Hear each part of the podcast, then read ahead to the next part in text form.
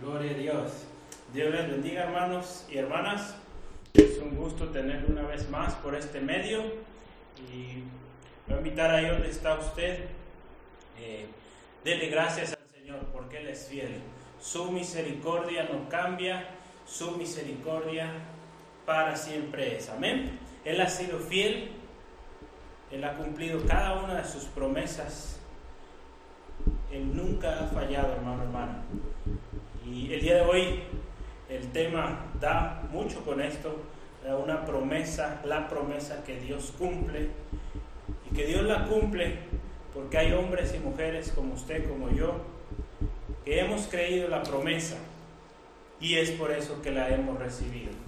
No porque hayamos hecho una serie de, de actividades, serie de sacrificios, serie de obras para lograr alcanzar este beneficio, fue por gracia porque nosotros pusimos un día nuestra fe en el Señor Jesucristo, ahora usted y yo tenemos acceso a esa gracia, a ese amor, a esa salvación preciosa que el Señor nos vino a dar. Amén. Entonces yo le invito, hermano, hermana, ¿por qué no eh, cierra sus ojos un momento y encomendamos este tiempo al Señor, dedicando cada minuto que el día de hoy estaremos tomando, escudriñando su palabra que sea su Espíritu Santo hablándonos. Yo le invito, pídale hoy al Señor, Señor, háblame. Señor, vengo delante de ti con una carga o mil cargas quizá. Usted eh, ha estado viviendo tiempos difíciles en casita, familia, quizá en trabajo. Hermano, hermana, vamos llevándoselo al Señor, confiando en su palabra, confiando en sus promesas, que Él tiene cuidado de usted y que el día de hoy el Señor habla a su vida. Amén. Entonces le invito, cierre sus ojos ahí donde está y vamos a orar. Padre, te damos gracias en esta tarde. Gracias porque eres fiel. Gracias Dios porque tu promesa sigue vigente, tu promesa sigue manteniéndose, Señor. En esta tarde, Dios, Señor, nos unimos de esta manera, Señor, como pueblo de Dios, como iglesia amada, Señor. Nos unimos para escudriñar tu palabra, Señor conocer más y más de tu palabra. No olvidando que antes de ello, Señor, venimos alabándote, exaltándote, Señor, aún también llevando peticiones, necesidades que traíamos, Dios. Señor, si aún hay algo ahí en la vida de mi hermano que está atribulando su corazón, en esta hora, Señor, yo te pido, Señor, traigas descanso, traigas tranquilidad, traigas paz a su corazón, Señor. Señor, en esta hora, Dios, Confiamos que tú harás. Confiamos que tu palabra se cumplirá, Señor. Porque tú eres un Dios que cumple sus promesas, Señor. Gracias Dios por tu palabra el día de hoy. En tus manos encomendamos cada palabra que sale hoy de mi boca, Señor. Sea tu Espíritu Santo hablando a mis hermanos, mis hermanas, Señor. Aquellos que nos escuchan hoy o que nos escucharán después, Señor, habla Dios. En el nombre de Cristo Jesús, a ti oramos. Amén y amén. Gloria a Dios. Dios les bendiga, amados hermanos, hermanas. Sean todos bienvenidos. Hermanos, hermanas del Centro de Fe Angulo, un gozo verles por este medio, conectados, ¿verdad? Y qué gusto, hoy estamos en un lugar un poquito diferente de lo habitual. Gloria a Dios una vez más, Él es fiel. Si usted nos escucha por primera vez, pues bienvenido. Si usted pertenece a una iglesia local, pues apoye, ¿verdad? Apoya a su iglesia. Así esta es la primera vez que nos escucha, pues bienvenido, queremos saber más de usted. Tenemos los medios sociales, Facebook, eh, estamos ahí publicando constantemente en YouTube, en los diferentes medios. Por favor, póngase en contacto con nosotros y con gusto eh, podemos platicar y ayudarle a seguir creciendo en su fe. Amén. Entonces vamos adelante. La palabra de Dios hoy, Romanos 4, versículo 13 al 25. Estamos hablando hemos estado hablando de la justificación por medio de la fe, eh, la justicia de Dios, el justo juicio de Dios. El tema de hoy es la promesa que se cumple solo por fe. Eh, hay un grande solo, ¿verdad? Si usted gusta ponerlo ahí, se está tomando nota con mayúscula, solo por fe. La semana pasada estudiamos un poquito con nuestro hermano Esteban Goyins dos ejemplos de la justificación. Vimos la vida de Abraham, mejor conocido como nuestro Padre o Padre de la Fe, ¿verdad? conocido así por el ejemplo precioso que plasmó en la historia, de cómo un hombre obediente, que confió en las promesas de Dios, ahorita vamos a ver algo de ello, confió en la promesa que Dios le estaba haciendo en este momento, la creyó, dice la palabra, y le fue contado por justicia.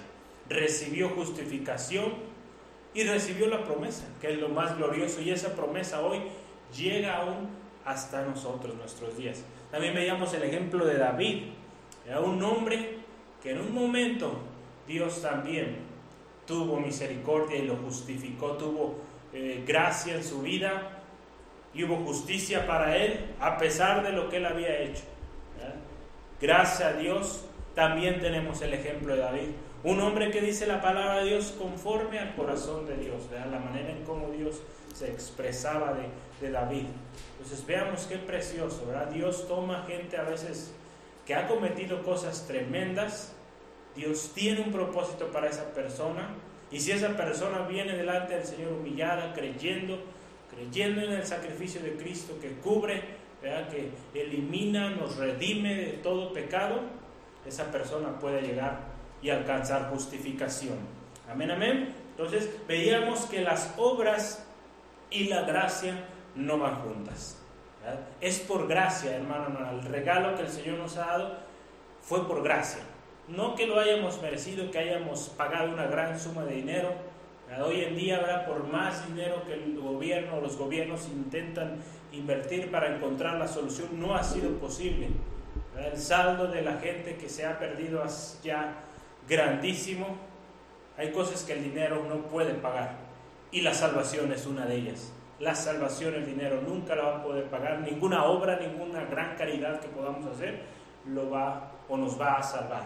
Entonces, solamente por la gracia del Señor, algo que no merecíamos, nos fue otorgado cuando pusimos nuestra fe en el Señor Jesucristo.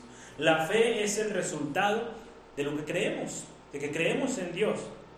Y claro está que esa fe puesta en el Señor produce un fruto, ¿verdad? La justicia por gracia, ¿verdad? El hermano Esteban nos eh, mencionaba esto, la justicia por gracia endeuda al hombre para con Dios lo pone en deuda. Y esta deuda no es como una que fatiga, ¿verdad? Y que está atrás de uno, ¿verdad? Cobrando, cobrando. No, es una deuda que nos hace a cada uno ser adoradores de por vida, Adoradores por la eternidad. Esa es la deuda que tenemos con el Señor. Al Él habernos salvado, rescatado, tenemos motivo suficiente para alabarle todos nuestros días aquí en la tierra y aún cuando estemos en su presencia en los cielos, adoraremos por la eternidad.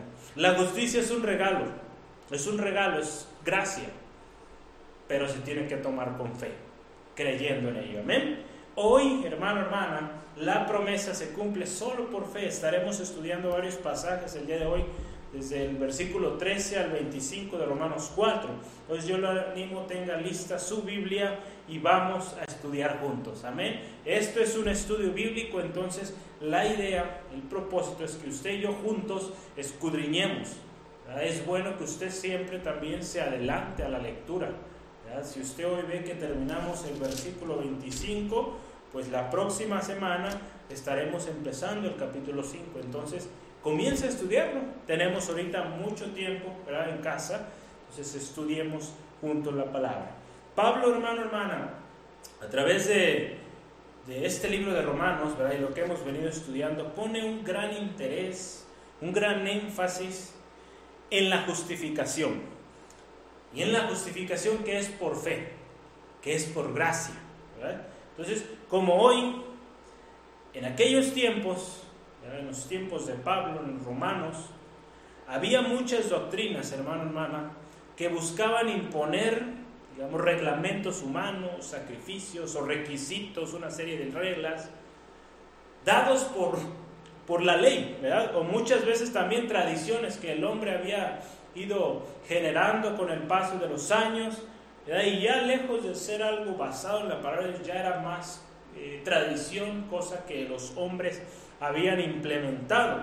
Entonces, muchos empezaron a llevar este tipo de doctrinas en las iglesias y estaba causando mucho problema. porque muchos eran confundidos al pensar que deberían hacer esto o aquello para alcanzar la salvación, alcanzar el perdón de Dios. Pablo fue muy claro. El Espíritu Santo guiando a Pablo fue claro y les dijo, es por fe y no por las obras de la ley. Ahí en Romanos 3, versículo 28, la palabra de Dios así. Concluimos pues que el hombre es justificado por fe sin las obras de la ley. Constantemente Pablo, concluimos que, entonces decimos que. Es por fe y no por obras. Otra palabra es para que nadie se gloríe, ¿verdad? Porque cuando el ser humano hace obras, hace grandes eh, hazañas, tiende a enorgullecerse, a sentirse orgulloso de aquello que ha logrado. Entonces, qué precioso que el Señor desde aquí nos enseña, es por gracia. Nos dice, no te vueles, no te emociones, no eres tú, es por la gracia que yo te he amado, por la gracia Señor Jesucristo que dio su vida por ti, hoy tú tienes vida, hoy tú tienes eh, salvación. Entonces, aún con esto, hermano, hermana, aún con esta palabra que Dios eh, usó al apóstol Pablo para enseñar a los romanos y ahora nos enseña a nosotros, aún con esto, pareciera que a lo largo de los años, la historia de la iglesia, en la historia de la iglesia parece que no se ha entendido completamente este significado de la justificación solo por fe. ¿Y por qué lo digo? Porque aún en estos días, hay muchas religiones, religiones, porque una religión es eso, una serie de cuestiones, reglamentos, serie de, ceremonias que hay que tomar en cuenta. Recordemos, ser cristiano, hermano, hermana, no es una religión, es una relación, una relación con Cristo que vamos día a día mejorando, acercándonos más a Él. Es una amistad que tenemos con Cristo. Y esa relación con Él nos ayuda a ver o a buscar la manera de ser como Él.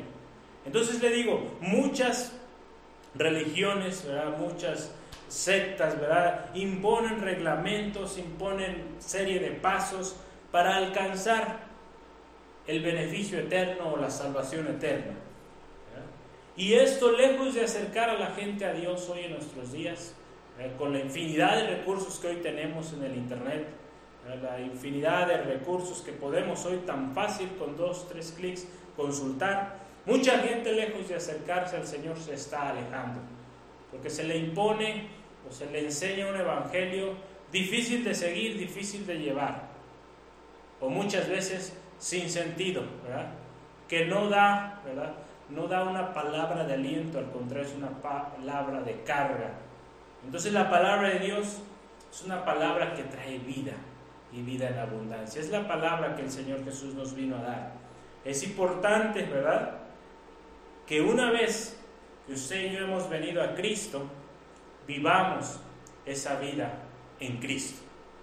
Como Cristo Jesús nos enseñó a vivir poniendo ejemplo, siendo testimonio, vivir de su mano, porque separados de Él nada podemos hacer. Cristo Jesús no nos dejó solos, es lo glorioso. Él estuvo en la tierra, dejó sus enseñanzas, sus discípulos, los discípulos siguieron enseñando, hoy hasta hoy ha llegado esa enseñanza.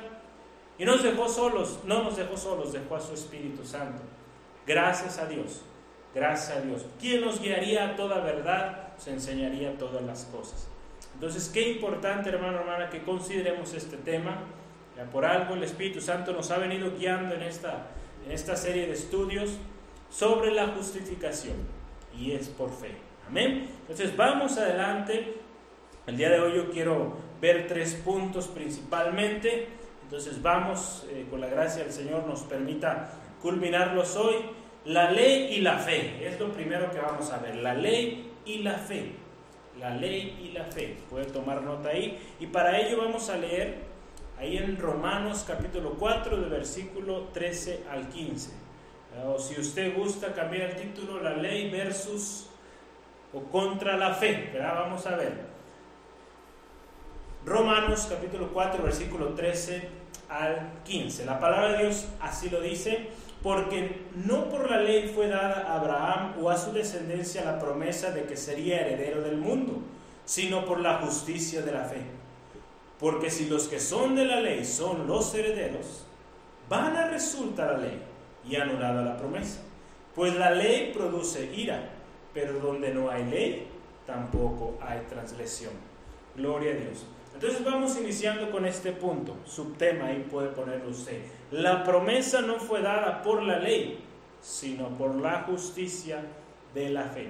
Semana pasada estuvimos viendo el ejemplo de Abraham, el día de hoy también lo vamos a ver, y vamos a ver que, que el pasaje de hoy comienza con una especie de aclaración, de que la promesa de Dios, la promesa que dio Dios a Abraham, porque se está hablando de Abraham previamente en el contexto, fue, fue dada, esa promesa que recibió Abraham, fue dada por la justicia que viene mediante la fe. En este caso vemos ahí la palabra de Dios nos lo dice, ¿verdad? Porque no por la ley fue dada a Abraham o a su descendencia la promesa, ¿verdad? Sino la última parte dice, sino por la justicia de la fe. Fue por la fe. Las promesas que Dios nos da, hermano, hermana, no son porque hayamos hecho algo para merecerlo. No es que hayamos hecho algo, una acción muy buena, que Dios la vio y que nos dijo, ah, este hijo, esta hija se merece la salvación o esta persona se necesita la salvación. No, hermano, hermana, es por gracia, acompañada de fe y confianza en Dios y en su palabra. Amén. En la, en la traducción lenguaje actual dice así, Dios le prometió a Abraham que a él y a sus descendientes les daría el mundo. Se lo prometió no porque Abraham hubiera obedecido la ley, sino porque confió en Dios. Esto hizo que Dios lo aceptara.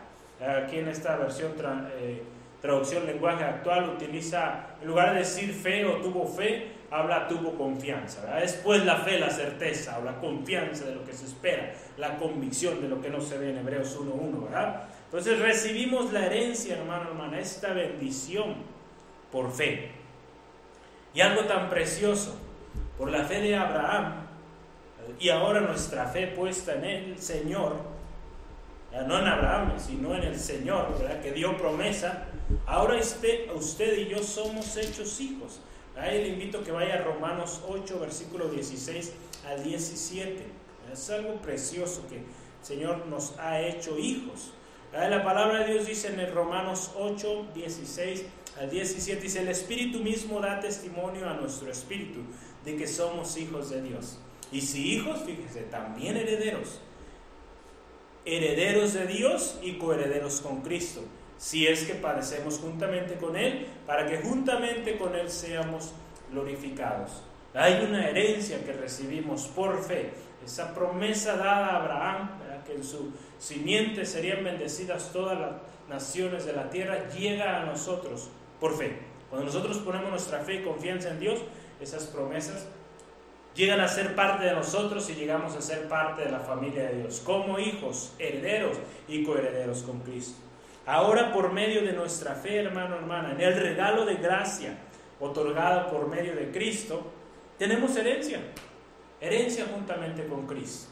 Qué precioso, hermano. Esto es motivo de gozo, de alegría, decir un fuerte gloria a Dios ahí donde está usted. Diga gloria a Dios, porque Dios es fiel. Porque Dios me amó tanto que dio a su Hijo unigénito para que no me pierda, sino que en Él tenga vida eterna. Amén. Entonces ahora, por medio de Cristo lo tenemos. Recordemos, hermano, hermana, que Abraham, dice la palabra, fue justificado, le fue contado por justicia. Si analizamos los años que pasaron, fueron más de 400 años antes cuando Abraham fue justificado por la fe, la ley todavía no existía. Entonces fue justificado por esa fe, esa confianza que puso en Dios. Abraham pudo haber eh, despreciado la promesa, haber ignorado la promesa o haber simplemente no creído en ella y no la haya recibido, no haya sido justificado. Entonces, Abraham creyó, dice la palabra de Dios, ahorita lo vamos a analizar, y le fue contado por justicia.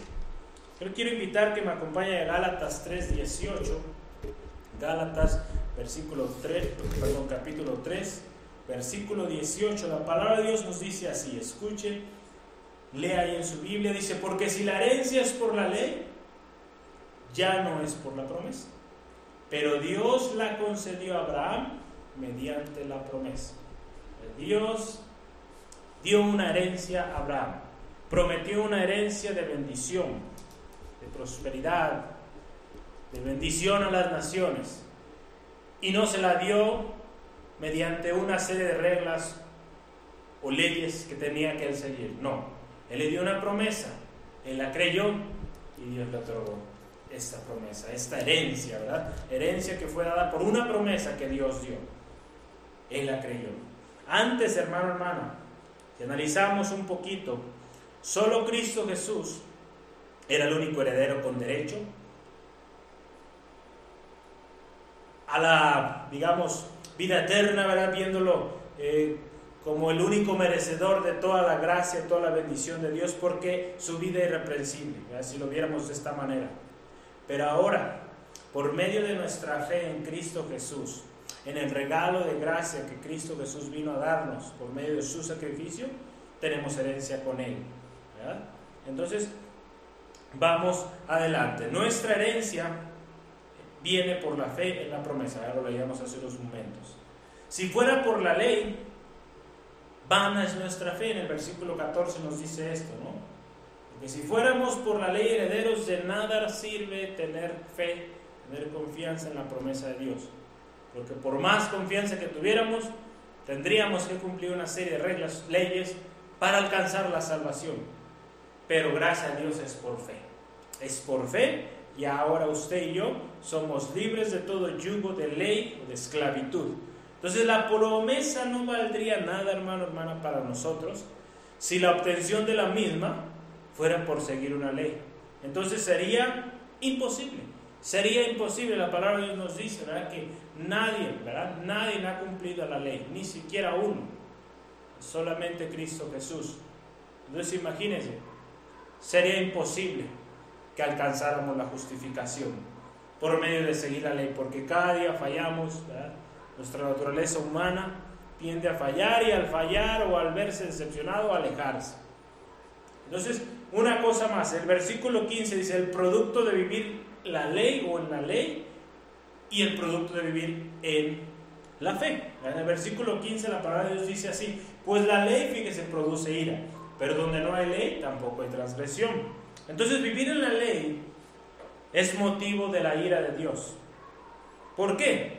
Porque nadie ha cumplido o nadie ha podido cumplir la ley. Si alguien dice voy a cumplir la ley para alcanzar salvación, ok, adelante. En el primer momento la falla, ahí es motivo de que la ira del Señor venga. Romanos 3:23 dice lo siguiente, la palabra de Dios dice, por cuanto todos pecaron y están destituidos de la gloria de Dios. Todos, todos, todos pecaron, destituidos de la gloria de Dios. Entonces por medio de la ley es imposible, hermano, no alcanzar redención. La ira de Dios viene sobre los hijos de desobediencia. Cuando alguien dice voy a cumplir la ley y desobedece, pues la ira de Dios vendrá sobre aquellos hijos de desobediencia que están en constante rebeldía con el Señor. La palabra de Dios en Colosenses 3, versículo 5 al 7 nos habla de esto. Yo le invito a que vaya a su Biblia, Colosenses capítulo 3. Se entiende Colosenses, Colosenses capítulo 3, versículo 5 al 7. La palabra de Dios nos dice así, haced Morir pues lo terrenal en vosotros, fornicación, impurezas, pasiones desordenadas, malos deseos y avaricia, que es idolatría, cosas por las cuales la ira de Dios viene sobre los hijos de desobediencia, en las cuales vosotros también anduvisteis en otro tiempo cuando vivías en él. A todos venimos de esos contextos, hermano, hermana. Familias deshechas, donde hubo eh, tanta inmoralidad, tanta impureza, tanta avaricia, que hoy, cuando nosotros venimos a Cristo, todo aquello, por la gracia de Dios, fuimos liberados, fuimos restaurados. Y si aún hay cosas ahí en su vida, hermano, que todavía sigue cargando, hoy es tiempo de cortar con ello y vivir esa vida abundante que Cristo Jesús nos, vine, o nos vino a ofrecer. Que ahora vivamos en obediencia a su palabra en obediencia a aquello establecido. Porque es parte, es parte del proceso. Cuando uno viene a Cristo, reconocemos nuestra condición, que necesitamos de Él, el Señor empieza a hacer una obra nueva en nosotros. Todas cosas viejas comienzan a, eliminarse, quedan atrás y ahora somos nuevas criaturas en Cristo. Vamos adelante. De lo contrario, fíjese, aquí nos dice, si no hay ley, nadie es culpable de desobedecerla. Entonces, si no hay ley, si no es por la ley, hay algo más. Y este algo más es por fe. Es por fe en el Señor. Recordemos, no por eso vamos a decir que la ley no sirve o que la ley queda anulada. Hay un propósito de la ley. La palabra de Dios nos lo enseñaba hace eh, un par de semanas, ahí en Romanos 3, 19 al 20. Hay una razón de por qué está la ley, por qué Dios la estableció. En su plan, en su plan perfecto, a través de las generaciones, Dios tenía un plan. Y vea lo siguiente, la palabra de en Romanos 3, 19 al 20 dice, pero sabemos que todo lo que la ley dice, lo dice a los que están bajo la ley, para que toda boca se cierre y todo el mundo quede bajo el juicio de Dios. Ya que por las obras de la ley ningún ser humano será justificado delante de él, escuche. Porque por medio de la ley es el conocimiento del pecado.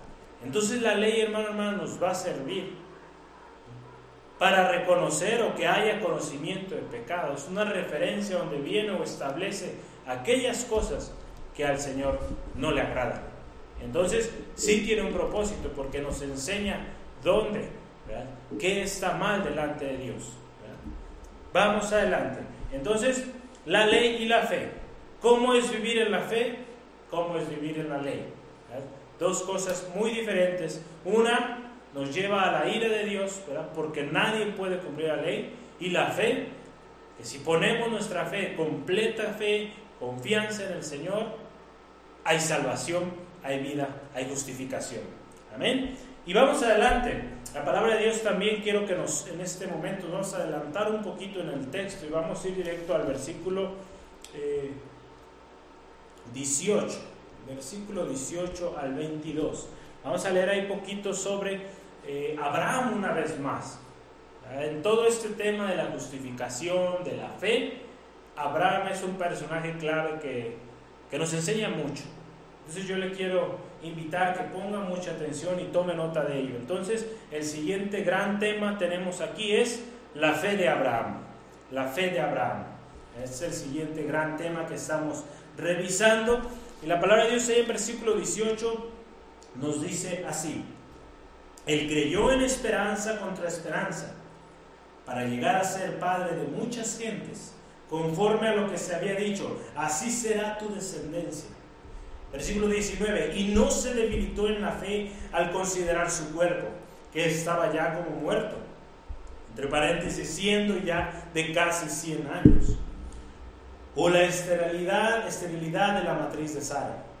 Tampoco dudó por incredulidad de la promesa de Dios, sino que se fortaleció en fe, dando gloria a Dios. Plenamente convencido de que era también poderoso para hacer todo lo que había prometido.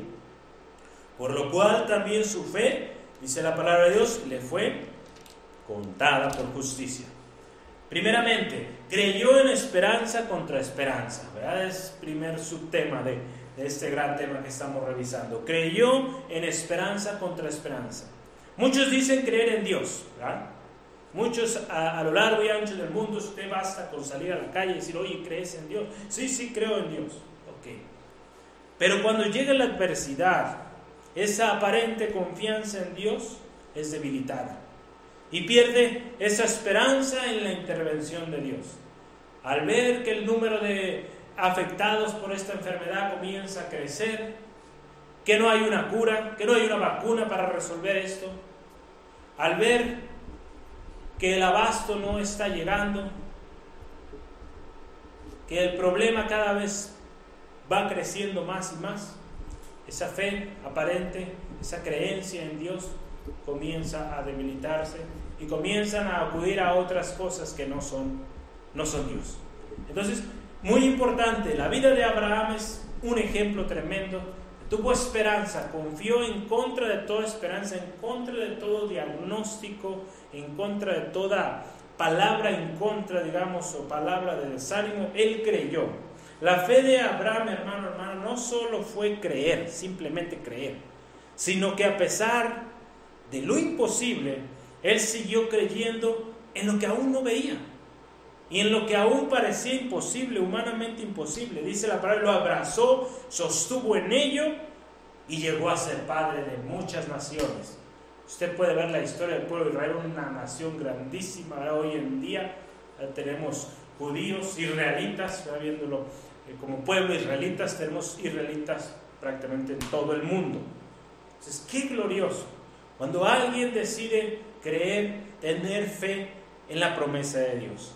Abraham es un ejemplo de alguien que no vio las cosas que no se ven. Perdón, de alguien que no vio las cosas que se ven, sino que vio aquellas que no se ven. Las cosas que él aparentemente veía a su alcance, que eran contrarias a él, él no las vio, porque no iban de acuerdo a la promesa que Dios le había dado, sino al contrario, él vio aquellas cosas que no se veían aún, él las abrazó, las creyó Aquellas cosas que son eternas, hermano, hermano. Hoy usted y yo estamos pasando por tiempos difíciles. Hermano, hermana, vea lo que el Señor promete más adelante. Una vida eterna en su presencia, adorando, exaltando, de donde no habrá llanto, ni más tristeza, ni más dolor.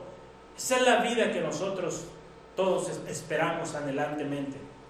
Y que a pesar de las circunstancias seguimos creyendo en Él, seguimos confiando en Él.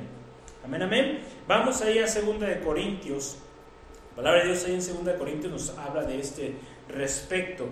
Segunda de Corintios 4, versículo 17 al 18. Segunda de Corintios, capítulo 4, versículo 17 al 18. La palabra de Dios nos dice así. Porque esta leve tribulación momentánea produce en nosotros, fíjese, un cada vez más excelente y eterno peso de gloria.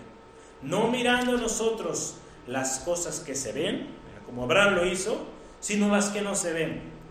Pues las cosas que usted y yo vemos son temporales, pero las que no se ven son eternas. Hermano, hermana, nos conviene. Nos conviene ver las cosas eternas porque en esas hay seguridad, en esas hay confianza. Y en esas hay una victoria. Usted ha leído la Biblia, si no lo ha hecho, le animo, léala. Usted lea hasta Apocalipsis y gloria a Dios. Ganamos, hermano, hermano. Vamos a la segura. Hay victoria al final. Entonces yo le animo, ponga su esperanza, pongamos nuestra esperanza en el Señor, en esa vida eterna que Él nos promete. Una cosa más, siguiente subtema ahí, de Abraham, de la vida de Abraham, del ejemplo de Abraham. No se debilitó su fe. A pesar de las circunstancias, su fe permaneció. No se debilitó.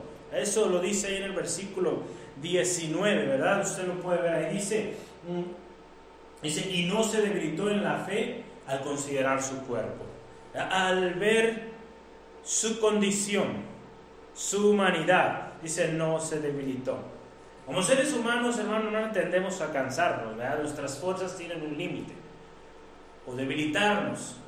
Ahí ante tanta fatiga, ante tanta lucha, tanto problema, tendemos aún a cansarnos más rápido.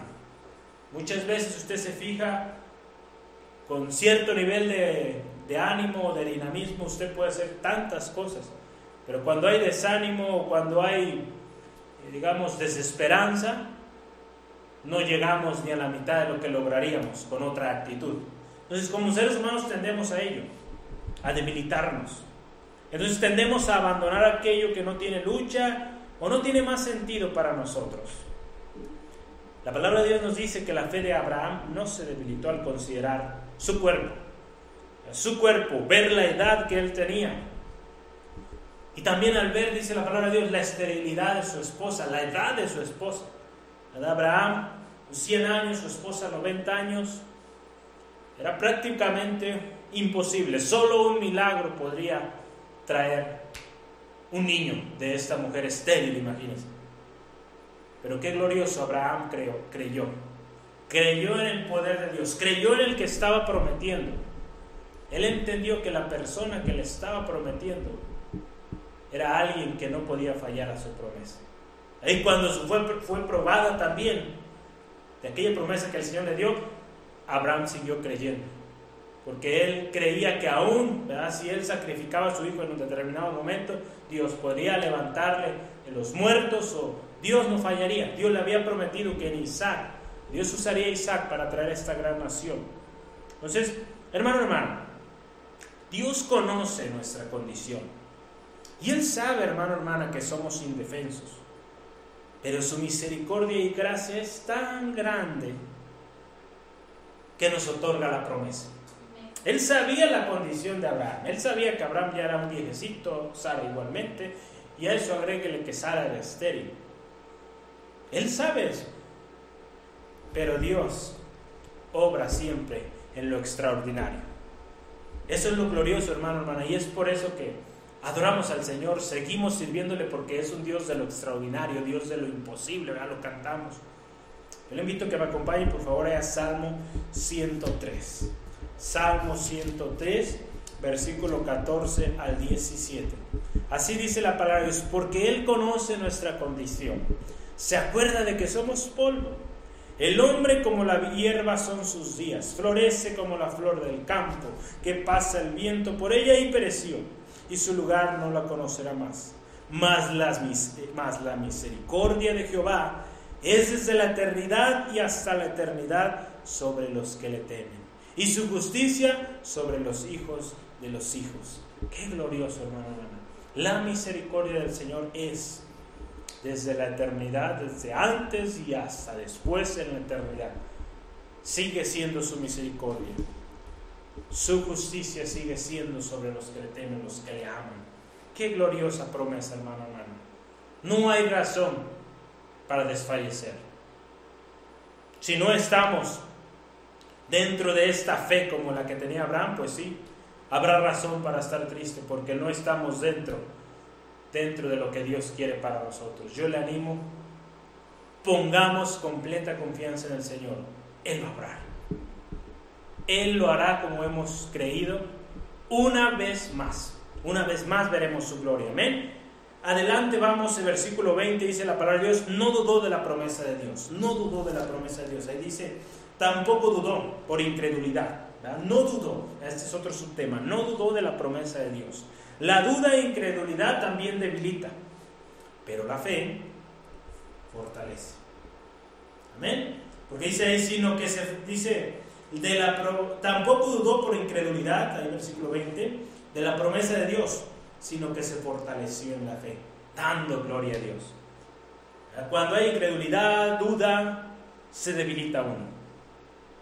Porque vemos nuestra condición y nos apachurramos más, ¿verdad? Pero cuando vemos al Dios grande, todopoderoso, ponemos nuestra fe en Él, nos fortalecemos. La incredulidad, hermano, hermana, también, y una de las cosas que trae, aparte de debilidad, también ocasiona que el poder de Dios o los milagros de Dios no ocurran en una persona, en una familia, en una ciudad, ¿verdad? Como lo vemos ahí en Mateo 13, 58. Usted quizá ha escuchado esta historia de Jesús en Nazaret. No pudo hacer milagros ahí, dice la palabra de Dios, por la incredulidad de su gente.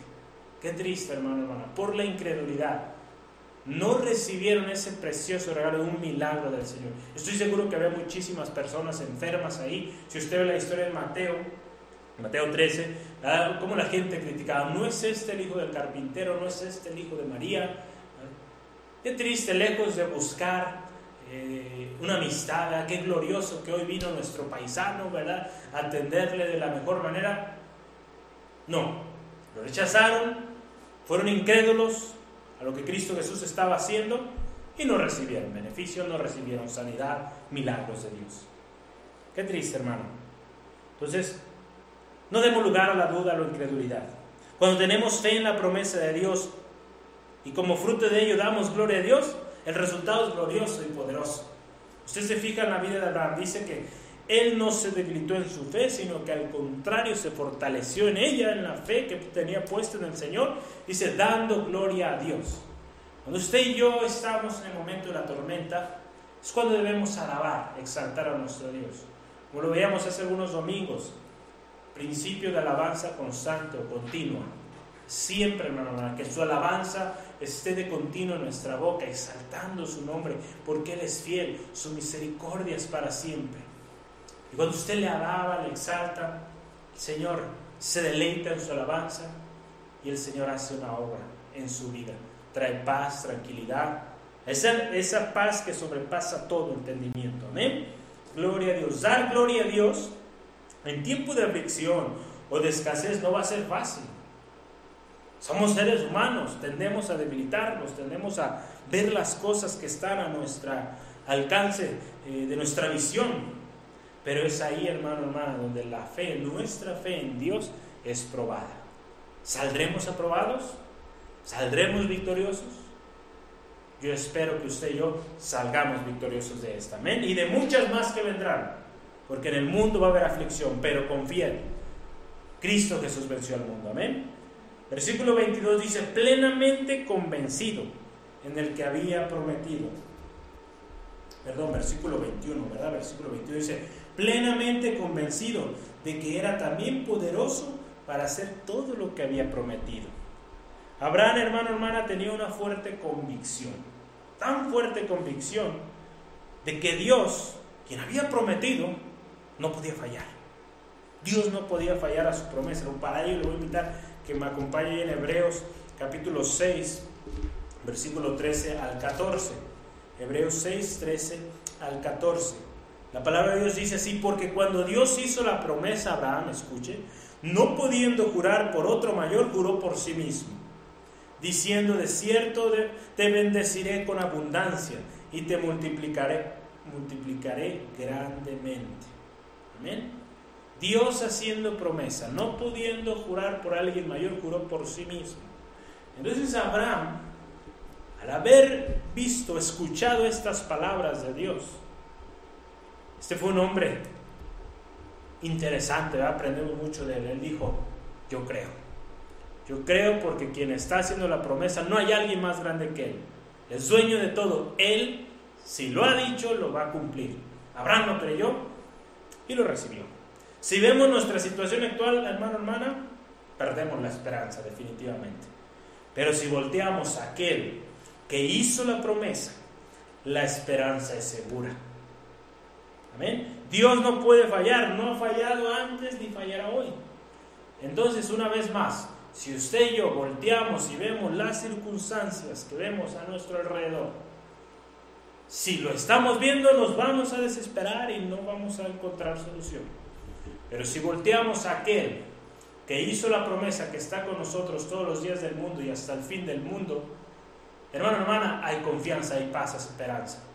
Y el resultado es glorioso, poderoso, así como lo fue en Abraham y muchos hombres de la fe que son listados ahí en Hebreos capítulo 11. Hermano, hermana, esto es lo que significa ser un verdadero cristiano.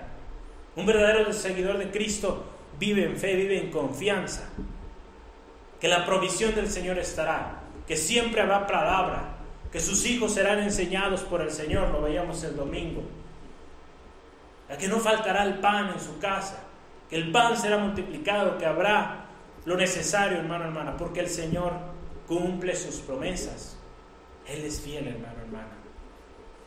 Él es fiel. Hermano, hermana, Abraham, veíamos aquí, plenamente convencido si usted ve el versículo 22, dice, por lo cual también su fe le fue contada por justicia. Le fue contada por justicia esa fe.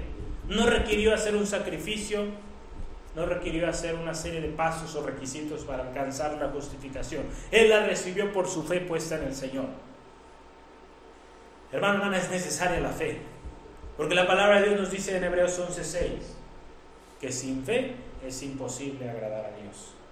Porque es necesario, ¿verdad? Es necesario Vamos a ir a, la palabra para que usted lo, lo, escuche completo y lo lea con sus ojos, vea, lo subraye si usted gusta.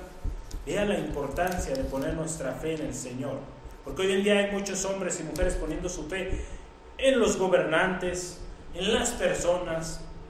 No, hermano, nuestra fe, nuestra confianza está en Dios. Hebreos 11, versículo 6. La palabra de Dios así dice, pero sin fe es imposible agradar a Dios, porque es necesario que el que se acerca a Dios crea que le hay y que es galardonador de los que le buscan. Es necesario que si venimos a Dios, vengamos creyendo que Él existe, creyendo que Él es, como dice aquí la palabra de Dios, galardonador. que en su gracia da a aquellos que le buscan. Amén, amén. Gloria a Dios. Vamos adelante. El último gran tema, ¿verdad? Es la promesa está disponible para todos. Gloria a Dios. Qué precioso nuestro Dios. Dios trajo la bendición a Abraham y en su simiente, en su obediencia, todas las naciones de la tierra fueron bendecidas, incluidos usted y yo, cada uno de nosotros. Vamos a ver el versículo 16 y 17, retomamos aquí Romanos 3, versículo 16 y 17, la palabra de Dios nos dice así, por tanto, es por fe, para que sea por gracia, a fin de que la promesa sea firme, fíjese, para toda, toda su descendencia, no solamente la que es de la ley, no solo los que eh, nacieron en la ley o siguen la ley, sino también la que es de la fe de Abraham. Nosotros somos de esa descendencia, de la fe el cual, fíjese, es Padre de todos nosotros. Versículo 17, como está escrito, te he puesto por Padre de muchas gentes. Delante de Dios a quien creyó, el cual, fíjese, da vida a los muertos y llama las cosas que no son como si fuesen. Hermano, hermana, es por fe, una vez más. Fe acompañada de gracia. Es por fe que la gracia es manifestada. Imaginemos por un momento lo siguiente. Le, invito, ponga atención en este par de escenarios que le voy a presentar. El primero, imagínense por un momento que nuestra salvación eterna dependiera de nuestra obediencia a la ley. Imagínense que fuera el único método. No es así, pero vamos a imaginarlo por un momento. Entonces ahora yo le hago la siguiente pregunta. Honestamente, ¿estaríamos seguros de nuestra salvación? Al considerar nuestra vida interior, nuestra manera de ser, también exterior, ¿usted cree que alcanzaríamos o estaríamos seguros de nuestra salvación? Yo creo que no, ¿verdad? Yo creo que hay muchos eh, rostros ahí diciendo, no podría yo estar seguro porque he fallado mucho. Me he propuesto mejorar en esta y aquella área y no he logrado. Solamente por la gracia de Dios yo podría. Entonces, fíjese, estamos, seguimos en esta consideración. Al voltear a nuestro interior y nuestra condición humana, hermano, hermana, los resultados son devastadores. No tendríamos esperanza. No habría esperanza de, un, de una vida eterna en victoria, en, en felicidad. Al contrario, en dolor, sufrimiento por la eternidad. Pero ahora vamos a otro escenario. Yo creo que todos aquí deberíamos estar ahí. Ahora, si nuestra salvación es por gracia, por medio de nuestra fe en Jesucristo, quien ya pagó todo para nuestra salvación, ¿estaríamos seguros de nuestra salvación?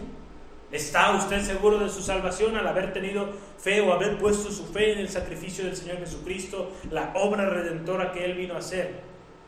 Al haber puesto nuestra fe en Él, ¿está seguro de su salvación? Hágase esa pregunta, hermano, hermano. Su respuesta tiene que ser sí, sí estoy seguro. Y si está dudando, hermano, hermana, es tiempo de arreglar cuentas. Es tiempo de arreglar cuentas con el Señor y que esa seguridad esté ahí.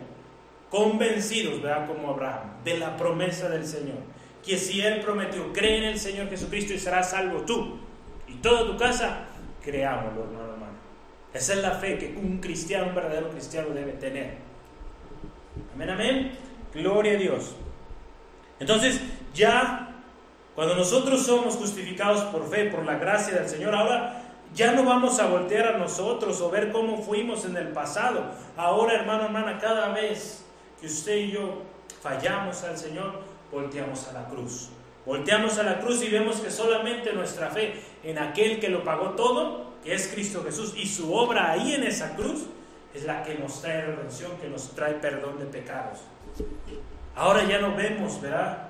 Ay, otra vez. O ay, yo fui una persona de lo peor.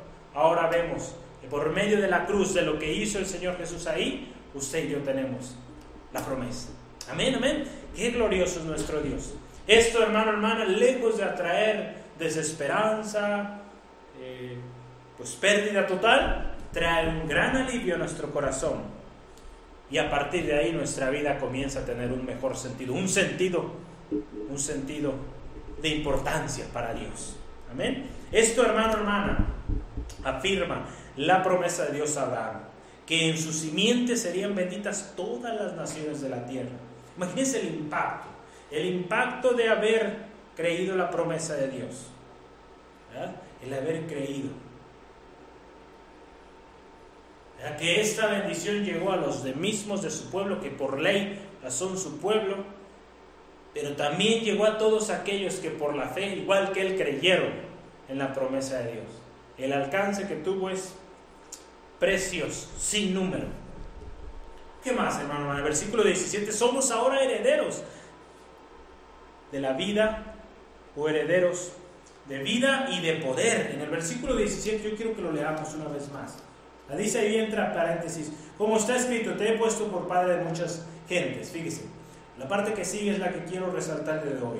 Delante de Dios, fíjese, a quien creyó, a Dios, ¿verdad? Creyó en Dios, el cual, fíjese, da vida a los muertos y llama a las cosas que no son como si no somos. Son. Entonces, fíjese qué precioso. Somos heredores de esa promesa. Una promesa que es vida, que da vida a aquello que está muerto y que también es poderoso. Que llama a las cosas que son, que no, que no son como si fueran, ¿verdad? Como dice la palabra de Dios ahí, llama las cosas que no son como si fuesen, ¿verdad? Es ahí donde entra en acción nuestra fe, creyendo que el Señor lo hará. Amén. Vamos a ver ahí la palabra de Dios. Abraham creía en la promesa y estaba convencido de que Dios cumpliría aún cuando Dios mismo lo estaba pidiendo a su hijo en un momento. Abraham tenía una confianza tremenda en Dios. Vamos a ver ahí Hebreos 11 una vez más. La confianza que, eh, que Abraham tenía en Dios era algo especial y que hoy nos da ejemplo, hermano, un ejemplo, un ejemplo precioso. Aún a pesar de que en un momento en la vida de Abraham Dios le pidió a su hijo Isaac en sacrificio, Abraham creía que Dios se las arreglaría, ¿verdad? si podemos decir así, para resolver la situación. Si era posible hasta aún resucitar a su mismo hijo. Versículos 17 y 18 de la palabra de Dios ahí en Hebreos 11 19, perdón, por la fe, Abraham cuando fue probado ofreció a Isaac. Y el que había recibido la promesa ofreció a su unigénito. Fíjese, habiéndose dicho esto, en Isaac te será llamada descendencia. Pensando, fíjese, que Dios es poderoso aún para levantar aún de los muertos, de entre los muertos. De donde en sentido figurado también le volvió a recibir. Qué glorioso es nuestro Dios, su promesa fiel, promesa fiel y digna de ser recibida por todos, ¿verdad? Amén y amén, gloria a Dios. Entonces somos herederos de vida y de poder, ¿verdad? Vida. Una promesa también que el Señor nos ha dado, estamos viendo las promesas están disponibles para todos. A todos aquellos que vienen son dueños de la promesa, tienen vida, tienen poder y una más, esta promesa tiene un alcance universal. Qué precioso. Todo aquel ¿verdad? Todo aquel que viene a Él puede recibir, puede recibir esta bendición. Vamos a leer versículo 23 y 24, la parte B, o la, la primera parte, el 24, dice, y no solamente con respecto a Él se escribió que le fue contada, ahora está hablando de que le fue contada por justicia su fe de Abraham. Entonces dice aquí empieza el versículo 23, no solo a Él, no está hablando solamente a Abraham, sino fíjese en el versículo 24, sino también con respecto a nosotros, a quien nos, ha de ser contado. Fíjese, esto es a los que creemos en el Señor Jesús, que le, en el Señor, que creemos en el que levantó de los muertos a Jesús, Señor nuestro.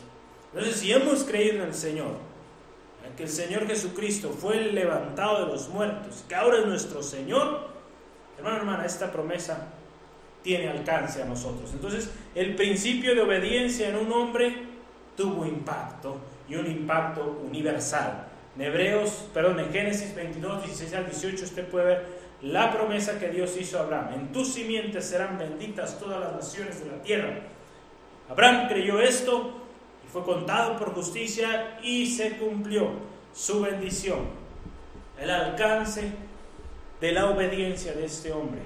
Los discípulos también, en su momento, cuando fueron ya ahora sí puestos eh, a trabajar, ¿verdad? Ya el Señor Jesús ya había ido al cielo, les pidió quédense en Jerusalén hasta que reciban el poder de lo alto, obedecieron y el momento clave llegó en Hechos 2.39, donde ellos ahora de convicción dicen lo siguiente, Pedro ahí hablando, dice la palabra de Dios, porque para vosotros es la promesa, y para vuestros hijos, y para todos los que están lejos, para cuantos el Señor nuestro Dios llamare.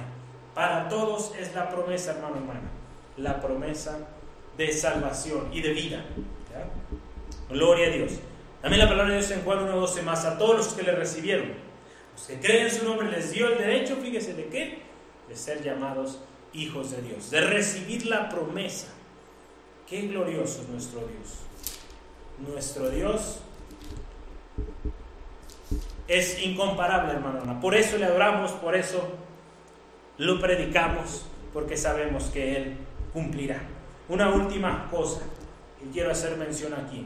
Hay una condición para obtener la, la promesa. Está ahí embebida en los versículos que estuvimos leyendo, de versículo 23, parte B, perdón, 24b al 25, nos dice así, a los que creemos en el que levantó de los muertos a Jesús, Señor nuestro. Versículo 25, el cual fue entregado por nuestras transgresiones y resucitado para nuestra justificación. Yo aquí listo tres cosas que yo puedo resaltar de este pasaje. Número uno, creer en el poder de Dios para la resurrección de Cristo Jesús. Fue un poder, el poder de Dios para resucitar al Señor Jesucristo. Número dos, ahí dice Jesús, Señor nuestro. Entonces, número dos ahí es reconocimiento de que Jesús es nuestro Señor. Y número tres, que creamos en la obra redentora de nuestro Señor Jesucristo. Cuando nosotros llevamos o oramos con alguien para eh, entregar nuestra vida a Cristo, oramos esto. Señor, creo en la obra que el Señor Jesucristo hizo. Creo que Jesucristo resucitó al tercer día, que no está ahí en la cruz, que no quedó en la cruz, sino que resucitó y me ha dado vida. Y por medio de su victoria ahora yo soy, o yo puedo recibir salvación. Y una de las cosas que decimos, te acepto como mi Señor, mi único y suficiente Salvador personal. Pues ahí están en mi vida estas tres cosas. Creer en el poder de la resurrección del Señor Jesucristo, reconocer que Jesucristo es nuestro Señor y creer en la obra redentora del Señor Jesús, que Él lo dio todo, entregó todo ahí, su vida entera, por nuestras transgresiones. Amén, amén. Gloria a Dios, hermano, hermana. Es por fe, no por obras. La gracia se derramó sobre nosotros cuando creímos por fe en su palabra. Recordemos, nuestra fe no tendría ningún sentido si nuestra salvación dependiera de las obras. Es por medio de la fe, hermano, hermana, en la obra redentora de Cristo, que hoy usted y yo podemos tener esta promesa y muchas más promesas que el Señor nos da en su palabra. Una promesa de alcance universal, hermano, hermana. Abraham creyó, dice la palabra de Dios, y le fue contada por justicia. Nosotros hemos creído en Jesucristo y hemos sido justificados. Creemos contra esperanza, como lo hizo Abraham. Creemos contra todo diagnóstico, toda aparente cosa contraria, creemos en contra de ello. Que nuestra fe, hermano, hermana, no se debilite, a pesar de lo que está a nuestro alrededor, sin dudar ni dando lugar a la incredulidad, teniendo una fuerte convicción, fíjese, en aquel que es todopoderoso, Señor de señores, Rey de reyes, que hizo la promesa. Si el Todopoderoso hizo la promesa, hermano, hermana, téngalo por seguro que Él la va a cumplir. Lo ha hecho en el pasado, lo ha hecho hoy, lo está haciendo hoy y lo hará en el futuro y por la eternidad, Él cumplirá cada una de sus palabras. Él es fiel, hermano, hermana. ¿Por qué dudar? No demos lugar a la duda, hermano, hermana. Hoy hay tanta información que, que estamos viendo en las redes que tratan de quitar la esperanza o de llevarnos cada vez a, preocuparnos más. Hermano, hermana, nuestra confianza está en el Señor. Nuestra esperanza está en Él y Él va a obrar. Esa es la, bendición que tenemos, hermano. Esa es la confianza que debemos tener. Qué especial herencia, hermano, hermana, hemos recibido junto con Cristo. ¿Cómo recibimos esta promesa? Ya lo veíamos. Creyendo en la obra redentora de Cristo, creyendo en el poder que resucitó al Señor Jesucristo al tercer día y reconociendo a Jesús como nuestro Señor. Gracias a Dios, hermano, hermana, por su palabra. Somos justificados recibimos la promesa por medio de la fe, de la fe puesta en el Señor, que Él cumplirá, Él cumplirá su voluntad y su propósito en nuestras vidas. Amén, amén. Entonces yo le invito que ahí donde está, por favor, cierre sus ojos y vamos a orar. Vamos a orar pidiendo al Señor nos ayude, tenga misericordia de cada uno de nosotros y sea su palabra hablando, ministrando. Él conoce, hermano, hermana. Si hay duda en nuestro corazón, si hay eh, aflicción en este momento y nos estamos dejando llevar quizá por las palabras del mundo, por los diagnósticos, por las noticias que vemos a nuestro alrededor, nuestra condición, hermano, hermana, hoy, hoy es tiempo de voltear al Señor y confiar que Él hará. Que su voluntad una vez más será cumplida. Que Él hará. Él hará. Amén. Vamos orando, hermano, hermano. Cierre sus ojos ahí donde está. Ahí vamos a orar. Padre, en esta tarde, Señor, venimos delante de tu presencia, Señor, agradeciéndote por tu misericordia. Señor, tú has sido fiel. Tu promesa, Señor, es verdadera, Señor. Señor, gracias por tu palabra, Dios, que hoy tú has hablado a cada uno de nosotros, Señor. La creemos, Señor. La creemos y la confesamos, Dios. Agradecemos por esa gracia que nos salvó, Dios. Esa gracia, Señor, que por medio de nuestra fe hemos obtenido la promesa. Gracias, Señor. Gracias, Señor, por tu fidelidad. Señor, seguimos creyendo en ti, Señor seguimos confiando en tu promesa. Oh Dios, delante de ti, Señor, agradecemos también por la obra que hizo el Señor Jesucristo para nuestra justificación, que es por medio de la fe puesta en nuestro Señor Jesucristo hoy recibimos la promesa, Señor. Señor, si hay alguien hoy en este lugar que tiene, Señor, duda, hay incredulidad en su vida, Señor, te ruego, toque su corazón, Señor. Al haber escuchado la fe que obra para justificación, para vida, para salvación, para recibir la promesa. Señor, su corazón se ha cambiado, se ha transformado. Señor, creemos tu palabra, creemos tu promesa. En esta hora, Señor, yo te pido, Señor, por estas vidas, Señor. Amigo, amiga, si hoy tú escuchas por primera vez este mensaje, cree que Dios es fiel y que Él cumplirá cada una de sus promesas. Hoy es el día para que tú vengas a Él, le aceptes como tu Señor, aceptes la obra que Él hizo en la cruz, aceptes que Él no quedó ahí. Como muchos hombres en la historia han hecho tantas grandes hazañas, han hecho bien por el pueblo, pero han quedado ahí. Cristo Jesús no quedó en la cruz, Él resucitó, Él está vivo y vive para siempre. Él lo dio todo por ti, por mí, por cada uno de los que estamos aquí. Te invito Hoy acepta al Señor Jesucristo. Hoy es el día, hoy es la oportunidad. Gracias Dios. Gracias Dios por tu palabra. Creemos, Señor, que tú tocas a cada corazón. Si hay alguien, Señor, que está pasando por una enfermedad, por una necesidad, Dios te ruego, obres a favor de mi hermano, mi hermana. Sé propicio a su situación, Dios. Conforme a tu voluntad, conforme a tu gracia infinita, te rogamos, obra Dios. Gracias, Señor porque tú lo harás. Señor, tú harás tu voluntad. Y una vez más veremos tu gloria manifiesta, Señor, a través de cualesquiera que sean las circunstancias, las situaciones que pasemos, Señor.